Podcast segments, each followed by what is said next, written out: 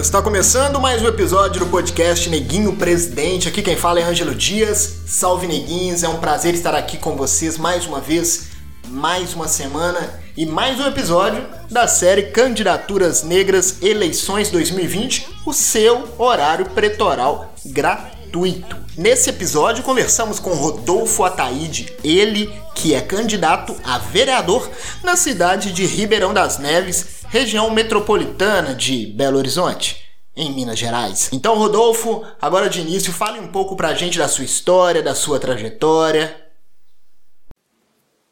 Olá, tudo bem? É muito prazer estar aqui com você. É, parabéns pela iniciativa do podcast Neguinho Presidente, muito importante nesse momento. É, falar um pouco da minha trajetória, né? Eu sou morador de Ribeirão das Neves há quase 30 anos. Eu mudei e vivi aqui minha infância basicamente dos anos 90, né, com toda aquela precariedade mesmo que a cidade tinha no transporte público, problema com o sistema de saúde, falta de saneamento básico, né, aquela coisa da rua de terra, esgoto a céu aberto. Então foi assim que eu cresci aqui, vivenciando toda essa precariedade do sistema público em Ribeirão das Neves, né, assim. E a partir da minha adolescência eu comecei a me interessar por arte, pela é, a dança de rua num primeiro momento e depois, posteriormente, né, pela música, pela poesia. Isso ajudou muito a construir a minha personalidade. Mas a minha a trajetória política mesmo, acho que se inicia em 2009 com a criação do nosso coletivo cultural aqui na cidade, coletivo Semifusa que no início a ideia era só produzir eventos aqui para dar espaço para as bandas locais tocarem, para ter uma opção de lazer, entretenimento aqui para a juventude, para evitar que sempre as pessoas precisam sair daqui para em Belo Horizonte ter acesso a alguma produção cultural. Então o coletivo nasceu com essa perspectiva, mas depois é, tivemos ali a necessidade de ocupar espaços institucionais como o Conselho Municipal de Cultura, a Secretaria de Cultura, para ampliar esse processo como um todo. Né? Então eu virei conselheiro no ano seguinte, virei conselheiro, presidente do Conselho de Cultura, na verdade. É, desde então comecei a participar diretamente da, da construção das políticas públicas aqui, tive a oportunidade de ser um dos coordenadores mesmo do Plano Municipal de Cultura da cidade, do Sistema Municipal de Cultura da cidade. É, tive a oportunidade de ser superintendente de cultura aqui no município, secretário de cultura aqui no município. Então, tem uma atuação dentro do poder público muito grande. Né? Nesse período, a gente conseguiu consolidar uma rede boa de, de agentes culturais na cidade além de, da estruturação de, alguns, de algumas políticas e alguns programas também. Então foi um momento muito rico e desde então entendo ali que entendemos né, a partir de 2019 que é importante que se tenha pessoas né, e candidatos que representem essas pautas na Câmara também. Então a nossa atuação basicamente ela vem em função disso assim. A nossa proposta de atuação de lutar mais pelas políticas culturais né? Garantir mais acesso às pessoas aos bens culturais aqui na cidade. A trabalhar também com a juventude diretamente com esporte meio ambiente que são pautas que não são discutidas aqui pela câmara pela institucionalidade municipal e que são tão importantes quanto as outras. Então a nossa principal ideia, não que é, outras pautas também não tenham sua importância, e obviamente a gente vai atuar nelas, principalmente na área da educação, que temos muita gente da área da educação envolvida com a gente, mas é, vamos também ali dar uma ênfase muito grande nessas, nessas políticas que são políticas importantes, políticas extremamente atuais, propostas que precisam ser discutidas aqui também e então a gente vai atuar muito nesse sentido, além da, da transparência e de propor um novo formato ali de mandato para a cidade que também precisa, né? Rodolfo, quando e por que você decidiu candidatar-se a vereador nas eleições de 2020?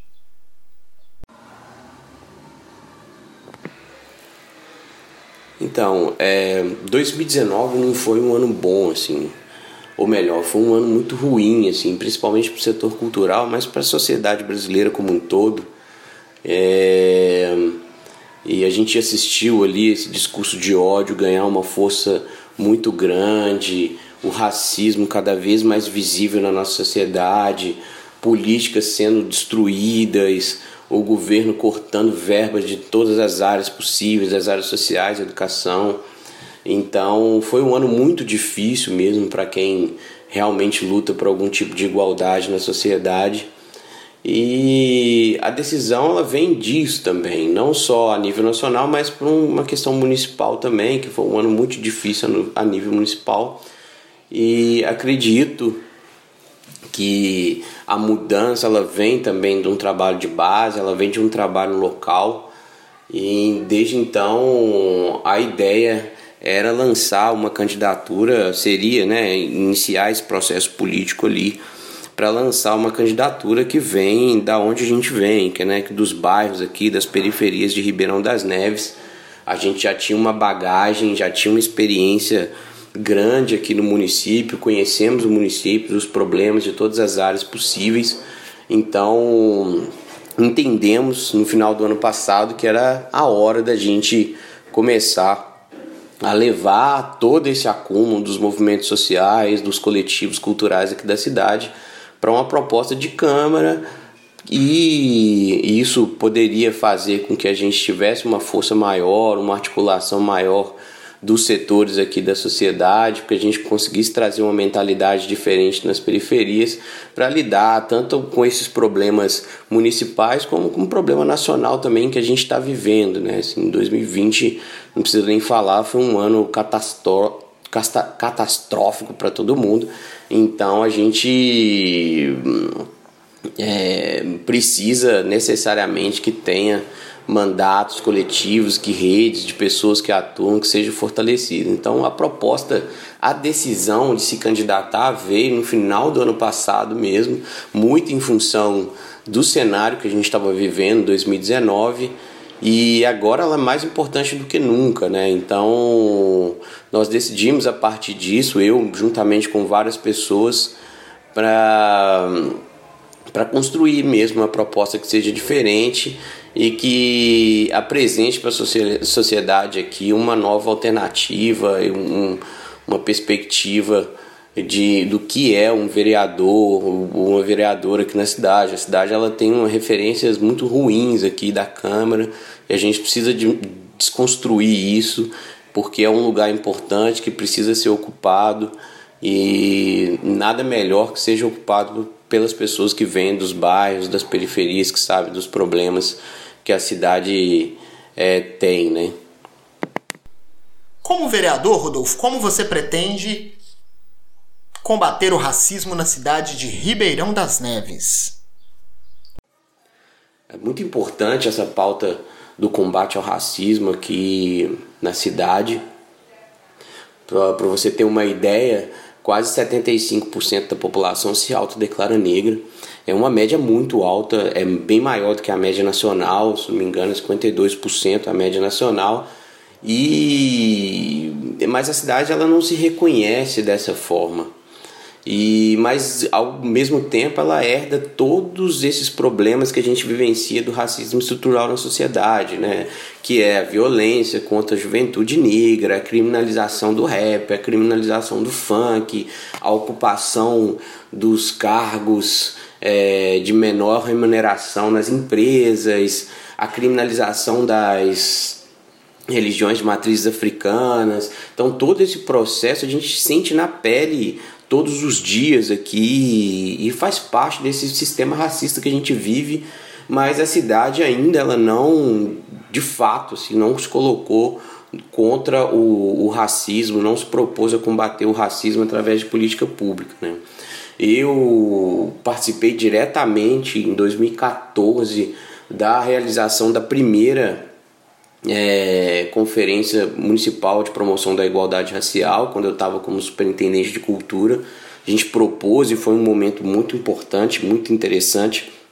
Construímos naquela ocasião o primeiro Conselho da Igualdade de promoção da igualdade racial aqui no município, mas o, o governo atual ele descontinuou todas essas políticas, o conselho não estava funcionando, não tivemos mais conferências, não avançamos em nenhuma outra proposta institucional. Então, a cidade, ela institucionalmente, ela não se coloca como combatente do racismo. Então, essa é uma das pautas, pautas principais desse mandato nosso, dessa, desse possível mandato que a gente vai atuar mesmo na volta desse Conselho Municipal de Promoção da Igualdade Racial, realizar mais trabalhos de campanhas de conscientização da população, tentar estabelecer um diálogo sobre o racismo de forma mais ampla para as pessoas se reconhecerem também e se engajarem mais nesse, nesse processo do combate ao racismo. E além disso propor programas e projetos é, de forma intersetorial.